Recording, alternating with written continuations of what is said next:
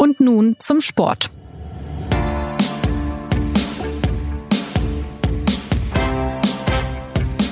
Der FC Schalke 04 möchte das Wort Abstiegskampf nicht hören und nicht sagen. Jedenfalls äh, weigern sich am Wochenende nach dem Revierderby alle Beteiligten genau dieses Wort auszusprechen. Sportvorstand Christian Heidel sagte dafür den sehr schönen Satz, Zitat, wir können die Tabelle lesen, ohne dass ich sie mir angeguckt hätte. Hätte er sich die Tabelle angeguckt, dann äh, würde er sehen, dass der FC Schalke 04 22 Punkte hinter Borussia Dortmund liegt nach der 1 zu 2 Niederlage im Revier Derby und nur noch vier Punkte vor einem Abstiegsplatz. Und das am 14. Spieltag äh, einer Bundesliga-Saison. Darüber wollen wir heute reden und äh, damit herzlich willkommen zum SZ-Podcast und nun zum Sport. Äh, mein Name ist Martin Schneider und ich äh, moderiere heute wieder, weil unsere Stammmoderatoren leider krankheitsbedingt ausgefallen sind.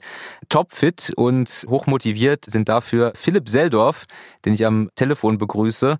Ich habe ihn vor diesem Podcast gefragt, das wievielte Revierderby er am Wochenende gesehen hat. Und seine Antwort darauf war, dass er das beim besten Willen nicht wisse. Sein erstes sei allerdings in den 80er Jahren im Parkstadion gewesen. Hi Philipp. Hallo, Tag. Und bei mir im Studio ist äh, Sebastian Fischer, Sportredakteur bei der SZ wie Philipp und äh, einer der ersten Journalisten, die mit äh, Domenico Tedesco gesprochen haben, damals noch in Aue für ein großes Porträt. Hi Sebastian. Hi. Ja, Philipp, ähm, du mit deiner äh, umfassenden Revierderby-Erfahrung, wie würdest du so ganz allgemein dieses Spiel vom Wochenende einschätzen? Was hat es uns gesagt? Oh, das ist ja schon wieder so lange her, das ähm, habe ich ja schon beinahe wieder vergessen. äh, das war aber auch ein Spiel, das man relativ äh, bald nach dem Abpfiff schon hatte vergessen dürfen, weil ähm, es kein sehr gutes Spiel war und äh, nicht mal der Sieger hat richtig geglänzt, finde ich. Ähm, der Verlierer allerdings ähm, hat dramatisch wenig geglänzt. Insofern ähm, war es jetzt kein Spiel, das richtig erbaulich war. Ähm, die Dortmunder werden sich freuen, weil sie lange nicht mehr auf Schalke gewonnen hatten. Ähm, die Schalke waren jetzt über diese Niederlage nicht überrascht und ähm, deswegen nicht am Boden zerstört, aber sie haben halt wieder ein schlechtes Zeugnis ihrer, ihrer Fußballkunst abgelegt und das ist natürlich schon ziemlich bedrückend, wie das da gerade aussieht. Was äh, auffällig war, äh, Domenico Tedesco musste äh, aufgrund von äh, massiven Personalproblemen im Sturm, äh, hatte sich irgendwann dazu entschieden, den Außenverteidiger äh, als Stürmer einzuwechseln. Ähm, wie kam es denn dazu? Ja, das war in der Tat wirklich eine sehr verwegene Maßnahme, die ja auch äh, total schief ging, wie Domenico Tedesco ehrenwerterweise selber ähm, eingeräumt hat. Mm, ja, die Überlegung war, ähm, dass der Spieler, um den es dabei geht, der heißt Hamza Mendil und der ist im Sommer aus ähm, Frankreich gekommen. Ähm, er ist noch sehr jung und auch noch sehr unerfahren und das sieht man ihm auch an, wenn er spielt. So, und der ist aber wenigstens äh, mit einer äh, Begabung gesegnet und äh, der ist nämlich schnell und äh, damit ähm, ragt er bereits äh, hervor beim FC Schalke, weil ähm, an schnellen Spielern mangelt es in dem Kader. Und die Idee war halt, dass äh, Mendil halt mal in die Tiefe gehen kann äh, mit schnellen Schritten und dann vielleicht äh, einen Konter abschließen oder zumindest einen guten Angriff äh, inszenieren kann.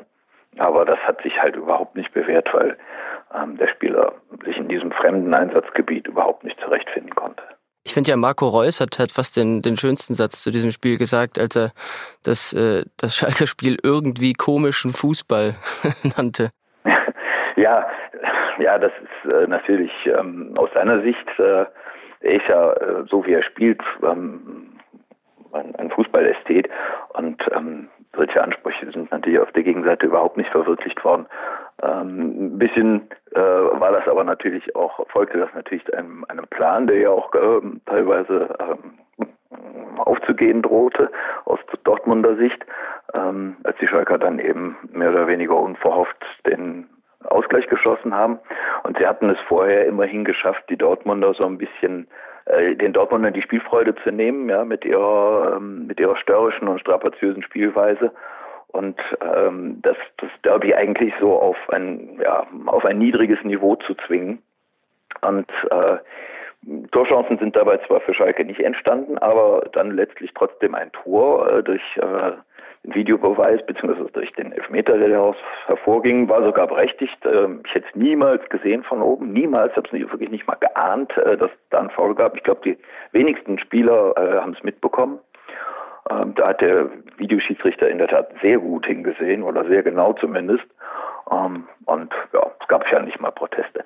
Jedenfalls, lange Rede, kurzer Sinn, die Mittel, die Schalke angewendet hat, waren, waren zwar dazu geeignet, das äh, Spiel der Dortmunder zu stören und teilweise auch zu zerstören, aber ähm, wir haben natürlich nicht ausgereicht, ähm, Ansprüche an ein, an ein gutes Fußballspiel zu äh, erfüllen.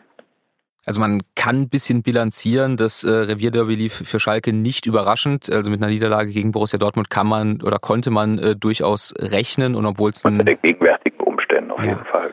Und obwohl es ein, obwohl es ein ja das vielleicht emotionalste Spiel in Deutschland ist, ähm, wurde das dann mit der äh, nötigen Nüchternheit ähm, bilanziert. Was man aber halt eben auch bilanzieren muss, ist, dass äh, der der Vizemeister vom vergangenen Jahr eben jetzt mit äh, am 14. Spieltag, wo die Saison ja doch schon ein bisschen fortgeschritten ist, äh, vier Punkte von einem Abstiegsplatz äh, steht. Ähm, Sebastian, wo siehst du denn die die Gründe dafür, wenn man es jetzt mal auf die ganze Saison ausdehnt? Naja, das, das Offensichtliche ist ja eben, dass, dass Schalke eine, eine vernünftige Spielidee ähm, in Richtung des gegnerischen Tores zu fehlen scheint. Also da ist natürlich einerseits die, die Verletzungsproblematik, dass kaum ein, kaum ein, kaum ein gesunder, äh, fähiger Stürmer gerade, äh, gerade im, im, im Kader ist. Aber äh, es fehlt auch, finde ich, so ein bisschen an dieser, an, der, an dieser Idee, die man ja einem ähm, einer, einer Mannschaft äh, im, im Optimalfall dann ansieht, wenn, wenn der Trainer sie ähm, über, über einen längeren Zeitraum konsequent vermittelt und, und Schalke, äh, korrigiere mich da Philipp, wenn ich das, wenn ich das falsch sehe, ich habe so das Gefühl, die versuchen jede Woche so ein bisschen was anderes, ein bisschen was Neues. Und bislang äh, gab es eigentlich im Spiel nach vorne, äh, jedenfalls in dieser Saison noch kein einziges ähm, überzeugendes Schalker Spiel. Vielleicht mal ein 5 zu 2 gegen Nürnberg ausgeklammert, was aber eben ein 5 zu 2 gegen ja. Nürnberg ist. Und ich meine, gegen ja, Nürnberg. Naja, ähm, in der Tat, wenn du mich um Korrektur äh, fra fragst, das, letzte Woche gab es das eigentlich schon erstaunlicherweise in Hoffenheim, wo man ihnen eigentlich okay. nicht so viel zugetraut hatte. Und da haben sie eigentlich ein, nach meinem Empfinden, ein ganz gutes offensives Spiel hingekriegt, weil ähm, in der Tat äh, der Trainer da auch schon wieder ähm, was verändert hat in der Systematik und ähm, der äh, Nabil Bentaleb, der eigentlich technisch wirklich sehr begabt ist, der ähm, hat da so eine Art oder nicht nur so eine Art, der hat eine richtige offensive Zehn gespielt und das hat gut funktioniert. Der hat ähm, der hat, der hat vieles in die Wege geleitet und die haben da eine ganze Reihe von Torchancen auch richtig rausgespielt, äh, was man eben in dieser Saison wirklich selten gesehen hat. Ähm, ich, da war ich eigentlich überrascht und auch angetan, ähm, was eben auch die, mit dieser Mannschaft möglich ist, trotz der äh, reduzierten Besetzung im Angriff.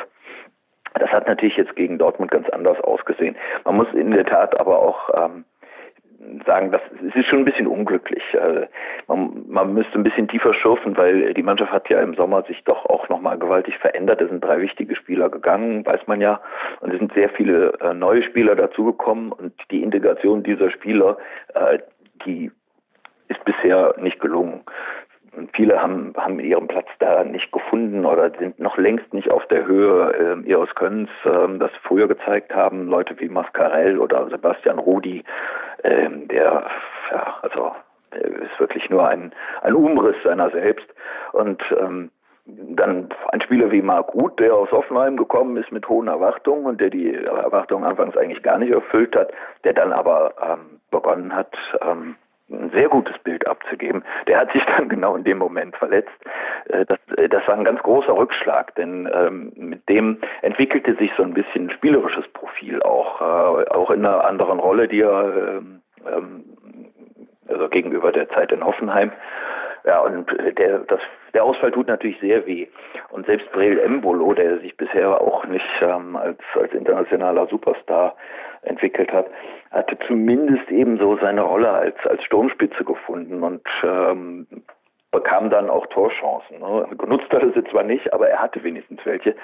So, und äh, diese Faktoren sind dann auf einen sind schlagartig weggebrochen. Das, das war schon sehr, sehr unglücklich. Ja. Und ähm, man kann natürlich diese ganze Serie bisher als ähm, als Summe von partiellen Unglücksfällen beschreiben, aber äh, unterm Strich kommt man natürlich dann doch zu der ähm, Erkenntnis, dass diese Mannschaft eben nicht ja, nicht gut zusammengefügt ist bisher und möglicherweise auch nicht mit den richtigen Leuten ähm, arbeitet. Ich finde es bei, bei Sebastian Rudi finde ich ja finde ich ja fast am, am beispielhaftesten, wirklich eklatant auch auch im Derby jetzt wieder, wie er irgendwie dieser eigentlich exzellente defensive Mittelfeldspieler, ähm, der ist ja quasi sein Aufgabenprofil ist, dem dem Spiel eine Struktur zu geben, ähm, immer daneben stand, besonders eklatant beim beim 1 zu 2, wo er, wo er ich weiß gar nicht, auf welcher Position er sich da selber gesehen hat. Auf jeden Fall weit weg von, von Sancho, der dann das 2 zu 1 machte. Irgendwie so eine, so eine Art äh,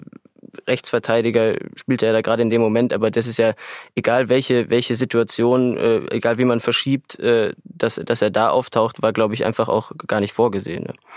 Nee, das war irgendwie auch ein, das war ein chaotischer Moment äh, und äh, bezeichnet eigentlich, denn äh, das haben sie ja unter Tedesco eigentlich immer sehr gut hinbekommen, dass sie eben ganz exakt ihre defensiven Aufgaben wahrgenommen haben, von, von, äh, vom Torwart bis äh, zum Mittelstürmer. Ähm, der Rudi hat sich in diese Lehre noch überhaupt nicht eingereiht. Äh, und es war jetzt aber bei dem, bei dem 1 zu 2 auch ein, ein äh, Fehlverhalten von mehreren ja, Spielern. Ähm, da gehörte auch Daniel Caligiuri dazu, der eben äh, nicht, nicht seinen Raum besetzt hatte, obwohl er, obwohl er äh, anwesend war. Ähm, meines Erachtens hätte, hätte man dieses Tor eigentlich ohne weiteres verhindern können. Das passt halt eben ins Bild einer, einer Mannschaft, äh, die sich untereinander jetzt im sportlichen Sinne nicht versteht die Gerätchenfrage oder die entscheidende Frage, die sich auch alle Schalke-Fans stellen, ist das, was du eben angedeutet hast, ist nämlich die Frage, ist es bei Schalke im Moment tatsächlich so ein bisschen eine Kombination aus unglücklichen Umständen oder muss man nicht doch ein bisschen tiefer in die Analyse gehen? Ähm, du hast es eben schon erwähnt, die zwei Stürmer Embolo und Uth sind verletzt, wobei man da ein bisschen entgegnen könnten, könnte, selbst als sie noch da waren, funktionierte das Schalker Offensivspiel auch keine Tore geschossen, ja. nicht, nicht so richtig. Schalke hat in der Bundesliga 15 Tore geschossen, davon allein fünf gegen, gegen den ersten FC Nürnberg, der, der defensiv wirklich nicht, nicht sattelfest ist. Äh, die letzten drei Tore, die Schalke geschossen hat, waren elf Meter. Ist, ist es nicht schon ein bisschen zu, zu krass, um nur zu sagen, da, da kommt halt einfach viel zusammen? Was denkt ihr denn, wie, wie verhält sich denn der Trainer Domenico Tedesco in dieser Situation? Der hat im vergangenen Jahr, hat er mit einer, auch mit einer klaren Defensivtaktik ist er deutscher Vizemeister geworden. Er ist ein unerfahrener Trainer, ist 33 Jahre alt, hat zuvor nur in Aue gearbeitet. Philipp, wie agiert er in dieser nicht so einfachen Situation? Nun, äh, man merkt ihm natürlich an, dass er mit diesen äh, Umständen und mit den Widrigkeiten kämpft, äh, äh, engagiert sich enorm. Meines Erachtens engagiert er sich sogar zu sehr, weil er sich unentwegt mit der Situation auseinandersetzt, äh, die, die er da lösen muss. Äh, ich finde, dass es immer wieder eben Anzeichen von Überforderungen ähm, gibt, die, die das, die sich da bemerkbar machen. Wir hatten ja vorhin über den, über den Wechsel Mendil gesprochen. Ähm, jeder Trainer trifft mal natürlich eine irgendwie verwegene Entscheidung, die dann nicht gut geht. Das ähm, ist ganz sicher auch schon den Heiligen passiert. Aber äh, irgendwie ist es halt bezeichnend, dass er in so einer Situation so eine ja, total riskante und auch spekulative und im Grunde, das, das ist so, als wenn man unter 37 Zahlen auf eine setzt, und zwar alles. So, ähm, es war jetzt eben nicht die 50-50-Spekulation, sondern es war eine totale Risikospekulation. Denn Mendil hat bisher auf Schalke sehr wenig gezeigt und vor allen Dingen hat er nicht gezeigt, äh, dass er ein verlässlicher Spieler wäre. Der ähm, hat schon viel Schaden angerichtet. So, und ähm, infolgedessen war das eine, war das eine, ja, eine Kopfidee, ähm, die, die zu weit ging und die für mich anzeigt, dass er einerseits in seinen eigenen Fantasien schon äh, ähm, fast verloren zu gehen droht und andererseits, dass er irgendwie auch auf die Alternative, die, die naheliegende Alternative, die, die vor ihm ist, äh, kein Vertrauen mehr setzt. Äh, es hätte ja zum Beispiel auch noch den Flügelstürmer Konoplyanka gegeben. Ähm, es hätte ähm, vor allen Dingen aber natürlich auch den, den alten Kapitän äh, Naldo gegeben, der ähm, eben seit einiger Zeit nur noch auf der Ersatzbank sitzt, weil, weil der neue Abwehrchef Salif Sané heißt, was in gewisser Weise auch vertretbar ist, aber dass Naldo jetzt sogar keine Rolle mehr spielt, das ist unverständlich, zumal gerade in diesem Spiel. Da wäre es eben halt doch irgendwie der sehr naheliegende äh, Schachzug gewesen, Naldo einzusetzen, weil der ja den Dortmundern im vorigen Jahr auch ähm, eine ganze Menge Ärger eingebracht hat ne, mit seinen Derby-Toren. ähm, und dass er solche, ja, solche einfachen Entscheidungen nicht trifft, solche ganz simplen Manöver nicht, nicht praktiziert, das finde ich beunruhigend. Du, du, hast ja, du hast ja das Verkopfte schon angesprochen. Ich finde, das, das wird ihm ja auch oft nachgesagt. Das ist ja auch so ein bisschen das, äh, das, das was immer so aus seinen Analysen spricht, dass es, dass es immer alles ganz besonders äh, kompliziert äh, klingt und so. Ähm, wenn ich mich mal daran erinnere, wie ich ihn, wie ich ihn damals kennengelernt habe, bevor er, ähm, bevor er Aue-Trainer wurde oder als er gerade Aue-Trainer äh, geworden war, hatte ich ihn vor einem Auswärtsspiel in, in Berlin im, im Mannschaftshotel getroffen und war gleich ziemlich beeindruckt von dieser ähm, offensichtlichen Gabe, die er hat, irgendwie Fehler in einem Fußballspiel zu erkennen und sich dann Problemlösungen zu, äh, zu, zu überlegen. Also damals war halt irgendwie das, das Verteidigen von Standardsituationen im Raum war eklatant schwach beim Erzgebirge Aue und er hat dann wohl äh, die, die, äh, den Sportvorstand damals mit, mit, äh, weiß nicht, Lösung A, Lösung B, wie er das im Training gleich, äh, gleich, gleich anpacken will und wie das auf dem Spielfeld anders aussehen muss, hat er, hat er sie überzeugt mit irgendwie, weiß nicht, jetzt, man, man stellt sich wahrscheinlich immer so einen PowerPoint-Vortrag äh, vor, aber war, glaube ich, er, er war auf jeden Fall sehr, sehr überzeugt von seiner, von seinen Problemlösungsideen. Und dieser, dieser Fußball, das war ja, das war ja so ein, so ein Problemlösungs-Reaktionsfußball auch im, im, in der vergangenen Saison. Dieses, dieses Umschalten äh, auf, die, auf die Fehler der anderen, die Fehler der anderen provozieren, reagieren sehr defensiv. Irgendwie wirkt es so, als, als hätte äh, Schalke in, dieser, in diesem Sommer ein bisschen die Gelegenheit verpasst, äh, mal ein weißes Blatt irgendwie vor sich zu legen und zu sagen, wie wollen wir spielen, wenn wir selber agieren müssen, weil, weil das, dass das auf sie zukommen würde in dieser Saison, dass sie eben nicht mehr Außenseiter, sondern Favoritenfußball spielen müssen, um das irgendwie so mal zu vereinfachen, das war doch eigentlich klar, oder? Sebastian hat meine, meine These oder was ich jetzt äh, eigentlich fragen wollte, äh, fast schon ein bisschen vorweggenommen, weil ähm, wenn ich jetzt mal äh, ihn vielleicht ja, wenn, wenn ich Dominik Tedesco mal ein bisschen härter anfasse, dann, dann müsste man eigentlich ja konstatieren, dass auch wir, wir alle drei, so im vergangenen Jahr bilanziert haben, dass äh, die Vizemeisterschaft von Schalke 04 eher so ein Symptom der Bundesliga ist. Also es, die, es fiel der Satz, dass die Bundesliga den Vizemeister bekommen hat, den sie verdient, nämlich einen defensiven äh, Vizemeister, der sich, der sich eine gewisse spielerische Armut erlauben kann. Und da hätte man doch eigentlich als Schalke 04 vorhersehen, was Sebastian gerade sagt, vorhersehen müssen, dass das auf die Dauer nicht reichen kann, dass da eine Entwicklung stattfinden wird und dass man, dass man Lösungen vor allem offensiv finden muss. Und Philipp, kann man das äh, Tedesco nicht vorwerfen, dass er das klar verpasst hat? Ja, das kann man ihm durchaus vorwerfen. Ich finde allerdings, ähm, dass Tedesco da allenfalls eine Teilschuld trifft, weil ähm, der Trainer hat halt seine Vorlieben und ähm, Tedesco ist ähm, tendenziell eher ein Trainer, der, ähm, sagen mal, das sichere System äh, vorzieht. Ich finde aber, man sollte nicht den Trainer die, die Leitlinien allein bestimmen lassen. Und schon gar nicht sollte man dem Trainer das Transfergeschäft übertragen. Und das ist halt äh, bei Schalke auch ähm, ja, weitgehend der Fall gewesen im Sommer. War das so? Also äh, Christian Heidel als äh, Sportvorstand hat quasi äh, Domenico Tedesco entscheiden lassen, wir äh, kaufen Sebastian Rudi oder wir kaufen Salif Sané oder Oma Mascarell. Im Prinzip ja.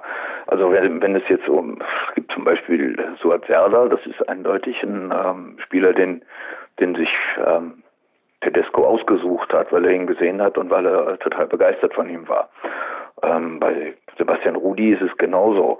Ähm, wie es bei Omar Mascarell war, kann ich jetzt nicht sagen, aber ähm, ich bin mir relativ sicher, dass auch der zu den, zu den Favoriten von Tedesco gehört hat.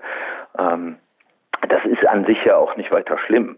Äh, ich finde nur, dass es eben in dem Verein ähm, auch jemanden geben muss oder äh, am besten sogar mehrere Personen geben muss, äh, die einen vielleicht etwas disteren differenzierteren Blick auf äh, das große Ganze haben, beziehungsweise nicht mit, nicht selbst mit der Mannschaft arbeiten. Denen fehlt einfach äh, eine Linie, die der Verein halt mitbestimmt. Die Transfers, die Schalke im Sommer gemacht hat, die sind ähm, pro, also sind jeder jeder Spieler ist absolut vertretbar. Ich würde auch über keinen Spieler sagen, das ist das ist ein krasser Fehleinkauf und ähm, äh, so so schlimm ist es nicht. Das Problem ist äh, die Summe der Spieler äh, die halt ja alle in gewisser Weise Systemspieler sind ähm, und äh, ja, die, die der Mannschaft eben kein, äh, keine neue Prägung geben. Und natürlich eben das Thema Tempo, das hat Tedesco am Samstag selbst angesprochen, ist absolut unterrepräsentiert in dieser Mannschaft. Sebastian, was denkst du, was ist äh, für Schalke 04 in dieser Saison noch möglich? Zur äh, bisherigen Saisonbilanz gehört auch, dass sie äh, im DFB-Pokal Achtelfinale stehen. Äh, zu Hause spielen sie gegen Fortuna Düsseldorf, was auch eine lösbare Aufgabe ist. Und sie sind ins Champions League Achtelfinale eingezogen. Ja, Schalke hat, ja, glaube ich, so eine, hat ja so eine gute Pokaltradition, wenn die, wenn die Bundesliga besonders schlecht läuft, damals zu, zu Rauls Zeiten oder Rangnicks Zeiten. Keine Ahnung, ich glaube nicht, in der Bundesliga ist, ist, ist, ist nicht viel möglich dieses Jahr. Es sei denn, jetzt, jetzt äh, kommen äh, fällt, fällt, fällt äh, dem, dem Club oder fällt Heidel oder fällt Tedesco ein, ein, ein äh, großartiger Wintertransfer ein? Äh, glaube ich nicht. Ich glaube, es wird äh, natürlich auch nicht wirklich im Abstiegskampf enden. Es wird irgendwie eine, eine solide Mittelfeldplatzierung dabei rauskommen. Dafür ist der Kader dann im Endeffekt ja auch wieder äh, stark äh, genug, wenn, wenn, äh, wenn die Stürmer wieder fit werden zur Rückrunde. Ziel ist ja der Europapokal äh, oder muss natürlich der Europapokal sein. Du hast es eben nicht erwähnt, die sind ja auch noch in der Champions League im Achtelfinale. Ja, ja, klar. Ähm, das ist aber irgendwie so ein etwas äh, doppelbödiger Erfolg, weil ähm, sie halt eben Zweiter in ihrer Gruppe sind und dann ähm, auf jeden Fall irgendwie mit Madrid oder oder, oder Barcelona oder Paris ähm, Kontakt aufnehmen müssen und das kann nach gegenwärtigem Stand der Dinge ähm, nicht gut ausgehen. Reisen wir 35 Kilometer weiter nach, äh, nach Osten, nach Dortmund, wo die Lage äh, maximal anders aussieht. 22 Punkte vor Schalke, äh, 7 Punkte vor Borussia Mönchengladbach, 9 Punkte vor dem FC Bayern, noch ohne Saisonniederlage ähm, in der Bundesliga. Ähm, Sebastian, kann man jetzt nach diesem Revierderby äh, so quasi endgültig sagen, dass äh, Borussia Dortmund in diesem Jahr eine, eine richtige Spitzenmannschaft ist? ich finde, ich finde, da hat jetzt gar nicht mal das, das, äh, dieses Derby, wie Philipp ja schon sagte, es war nicht, das war nicht das, das beste Spiel der Dortmunder diese Saison, äh, hat nicht den Ausschlag gegeben. Das konnte man, glaube ich, mit Fug und Recht schon vorher behaupten. Aber was ich tatsächlich in diesem, äh, ich habe es ja nur am Fernsehen gesehen, was ich in diesem Spiel wieder beobachtet habe, was ja was ein, ein Teil der, der Dortmunder Stärke ist, die oftmals äh, oder ein Teil, der oftmals so ein bisschen zu kurz kommt und der ähm, augenscheinlich war im, im Spiel gegen Schalke.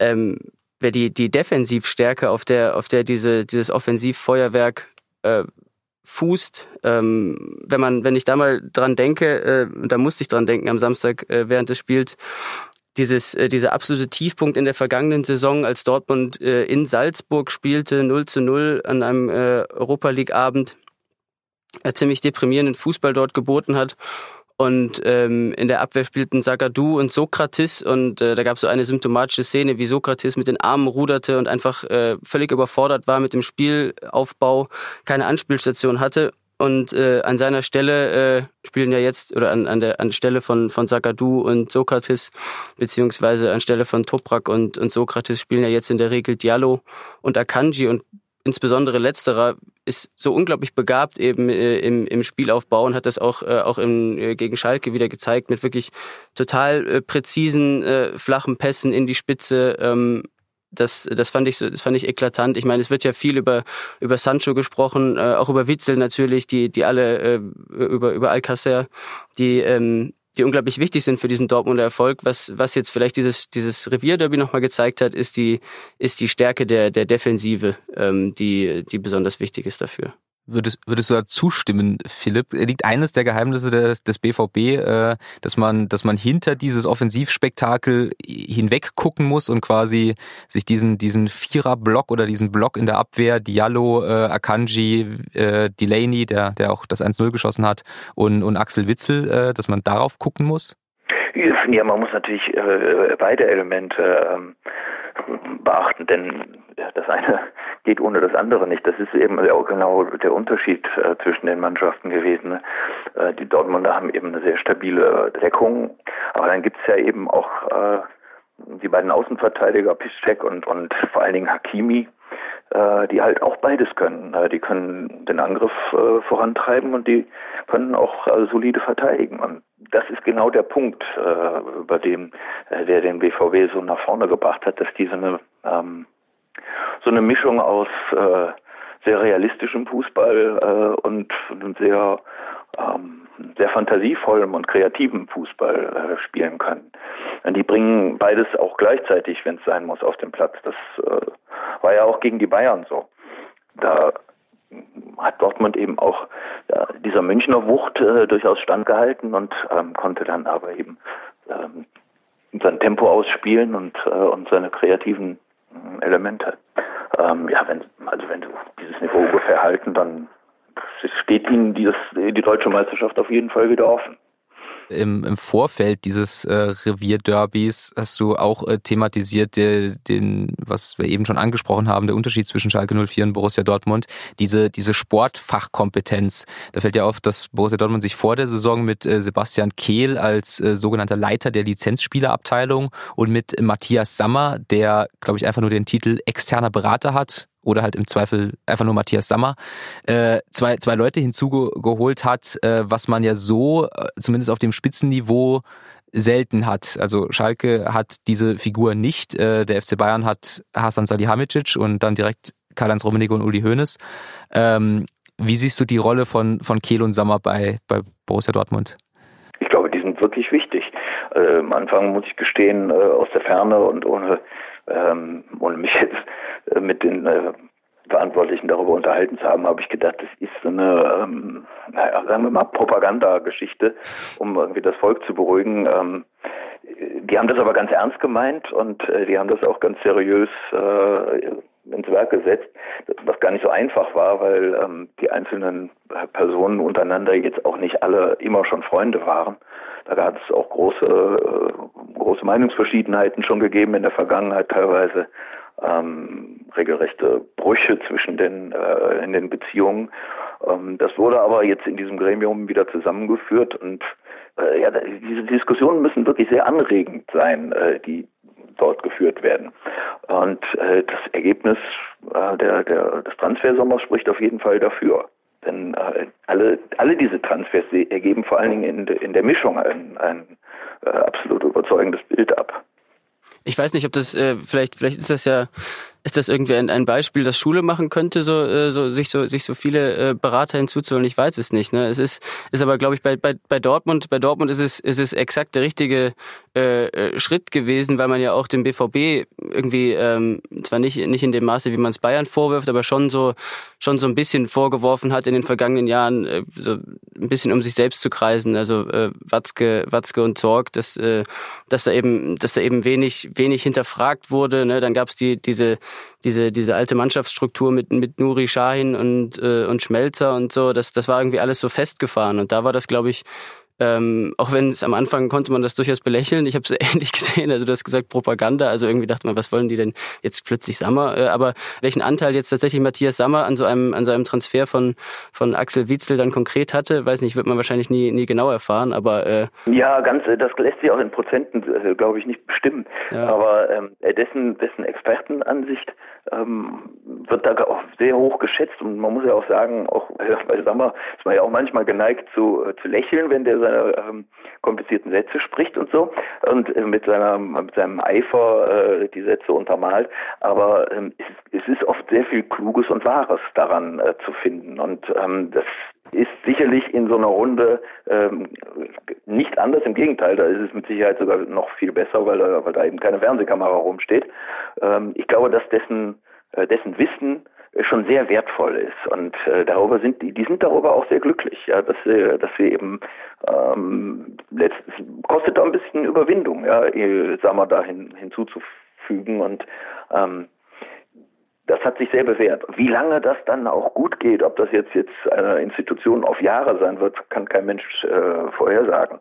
Äh, es ist auch nicht so, dass man äh, dieses Modell jetzt gleich auf jeden Club übertragen kann nach äh, nach Gelsenkirchen oder nach München oder auch nach Osnabrück.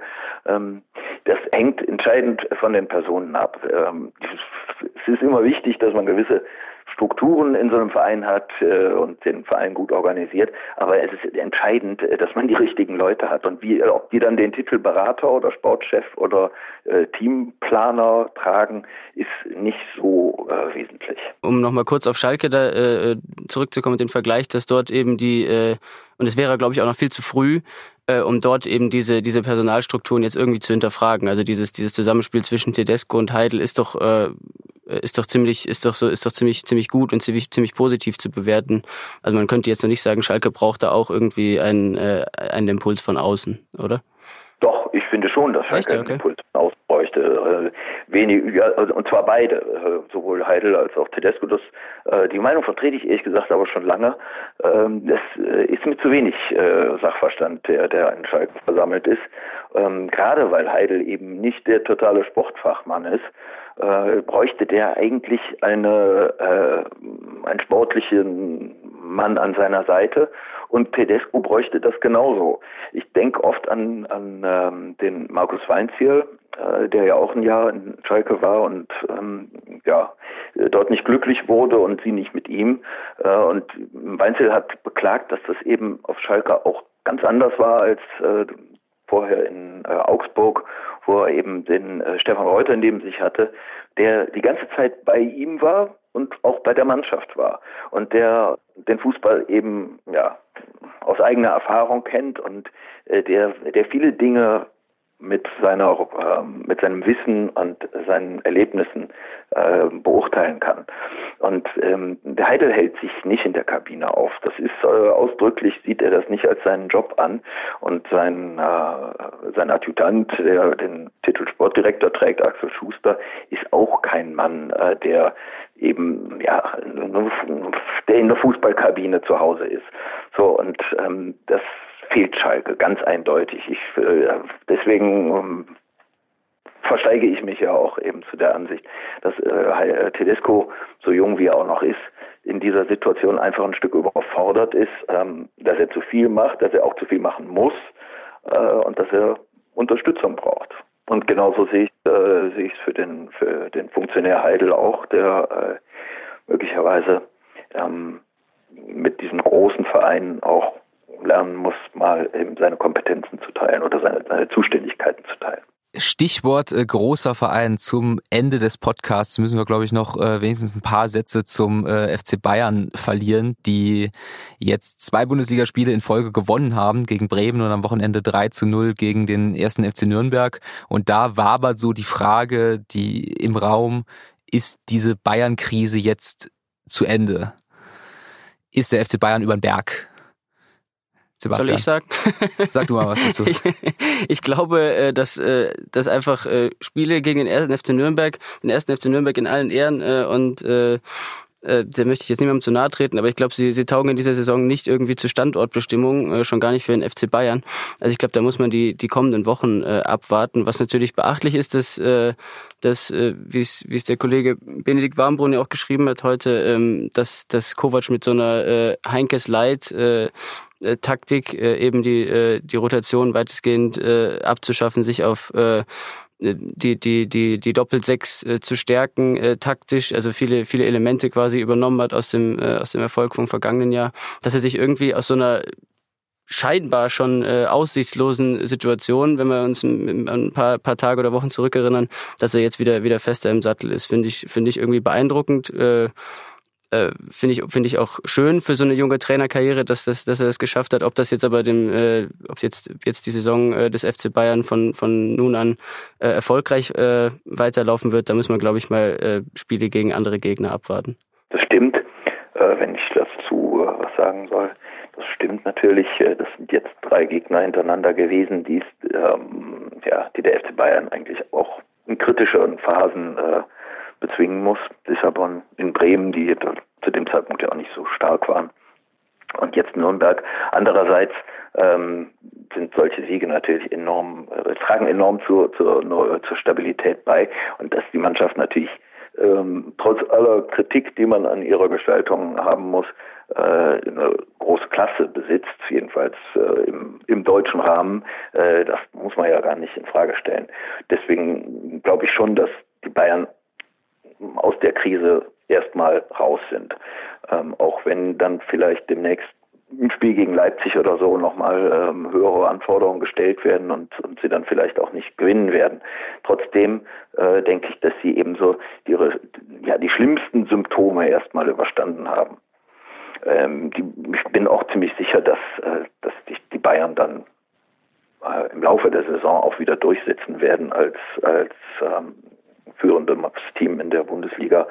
Wahrscheinlich, glaube ich jetzt aus, nach heutigem Stand nicht, äh, reicht das nicht, um Dortmund einzufangen, aber es wird reichen, um dahinter äh, ins Ziel zu kommen. Äh, wenn du die Einschränkung jetzt nicht getan hättest, hätte ich äh, nachgefragt, ob du wirklich der Meinung bist, dass der FC Bayern äh, neun Punkte gegen Borussia Dortmund äh, aufholt. Aber ich habe ich habe auch den Eindruck, wenn man, wenn man den Beteiligten so zuhört, dass sich doch ein bisschen was geändert hat seit diesem, diesem 3 zu 3 gegen, gegen Fortuna Düsseldorf. Also es korrigiert mich, wenn ihr es anders seht. Aber ich finde schon, dass der Trainer jetzt äh, gestützt, mehr gestützt wird, auch öffentlich, auch von, von Spielern, die vorher sich nicht für ihn ausgesprochen hat, äh, sich, die sich nicht für ihn ausgesprochen haben. Äh, glaubt ihr, dass, dass Uli Hoeneß oder dass die Verantwortlichen da, da intern Machtwort gesprochen haben, zu sagen, der Trainer bleibt jetzt, kommt kommt gefälligst mit ihm klar, auch wenn es zum Beispiel bedeutet, was sich jetzt abzeichnet, dass ein Mats Hummels längerfristig auf der Bank sitzt. Nach dem 3 zu 3 äh, klang das ja so, als sei seine Ablösung nur noch eine Frage von Tagen. Dann kam aber dieses 5 zu 1 gegen Lissabon und seitdem, obwohl wir jetzt auch gerade gesagt haben, dass alles nicht so wahnsinnig überzeugend ist, wird zwar gewonnen, aber es ist nicht so wahnsinnig überzeugend, ähm, steht dieser Trainer nicht, nicht, nicht mehr auf einem wackeligen Stuhl, sondern er scheint relativ fest im Sattel zu sitzen um mal vor mich hin zu floskeln. Entschuldigung. Ich meine, ich meine, natürlich wird jetzt, wurde jetzt auch gerade äh, Mats Hummels nicht zur aktuellen Lage befragt oder Javi Martinez. Das hätte vielleicht dann wieder, hätte wieder Potenzial, neue Unruhe reinzubringen, weil die sicherlich nicht so, äh, nicht so zufrieden sind. Und das war ja irgendwie der Unruheherd auch in den Wochen davor, dass jeder, der mal gerade nicht zufrieden war, äh, äh, dass das auch äh, relativ äh, äh, deutlich, also jetzt, aber irgendwie geäußert hat auf jeden Fall. Ähm, kann schon sein, deswegen, dass, dass es dort, äh, dass dort, dass dort irgendwie kommuniziert wurde, klar, dass, dass äh, Nico Kovac Trainer bleibt. Äh, es war ja sozusagen auch äh, die Frage, ähm, ob, ob der FC Bayern überhaupt eine, eine, eine richtige Alternative hatte äh, zu, zu, zu Nico Kovac. Ich meine, Arsene Wenger stand, stand als, äh, als äh, Gerücht äh, im Raum, aber äh, vielleicht hat das ja auch tatsächlich dazu geführt, dass man sich irgendwie darauf verständigt hat, äh, es, es geht eben mit Kovac weiter und wie du sagst, äh, kommt, kommt klar damit. ja, ich meine, man muss ja eins sagen, äh, die, die Situation darauf da muss man kein Geheimnisträger für sein, war extrem kritisch. dann haben, haben sie eben 5 zu 1 gewonnen gegen Lissabon. Nicht 2 zu 1 mit Glück, sondern 5 zu 1 klar und deutlich. Äh, auch irgendwie wie im alten äh, wie im alten Stil. Äh, das war natürlich eine extrem äh, wichtige Antwort. Äh, wenn dieses Spiel jetzt auch verloren gegangen wäre oder irgendwie enttäuschend 1 zu 1 ausgegangen, dann würden wir vielleicht nicht mehr über Nico Kovac reden. Das kann jedenfalls sein. Auch wenn äh, möglicherweise der FC Bayern gar keine Alternative gekannt hätte, dann hätte er einfach gedacht, er müsste jetzt in Notwehr handeln. Das kann man alles nicht ähm, nicht wissen. Jedenfalls ich weiß es nicht, muss ich zugeben. Äh, man muss aber auch sehen, dass diese Stabilisierung, die äh, jetzt gelungen ist, natürlich erstmal eine vor, äh, logischerweise vorläufig ist. Der kann es sich jetzt leisten, eine, eine eingespielte Elf äh, bis äh, Weihnachten durchspielen zu lassen, mehr oder weniger weil äh, es eben nicht mehr so viele Spiele sind und äh, die ganz großen Herausforderungen jetzt auch nicht anstehen. In der Champions League geht's geht's halt um Platz eins oder zwei. Ich denke schon, dass er dann da auch, dazu auch ein bisschen wechseln wird, einfach auch äh, um die total unzufriedenen Spieler vielleicht etwas zu beruhigen. Äh, und dann wird man sehen, wie es im neuen Jahr weitergeht, denn ähm, im Moment äh, befinden wir uns in so einer Art Waffenstillstandsphase, würde ich sagen. Alle drei von uns äh, in dieser Sendung besprochenen Vereine spielen äh, unter der Woche äh, in der Champions League. Äh, das interessanteste Spiel vielleicht tatsächlich äh, der FC Bayern bei Ajax Amsterdam, wo es äh, um den Gruppensieg geht, wo es dann eben darum geht, ob man im Achtelfinal dann eher so gegen Kaliber äh, äh, Paris, Barcelona oder eher so gegen Kaliber nicht FC Barcelona äh, äh, spielen muss. Ähm, ich äh, bedanke mich ganz herzlich bei äh, Philipp Seldorf, äh, der uns äh, zugeschaltet war, äh, bei Sebastian Fischer. Bedanke mich bei Ihnen ganz herzlich fürs Zuhören. Bis in der nächsten Woche. Wir schauen. Ciao.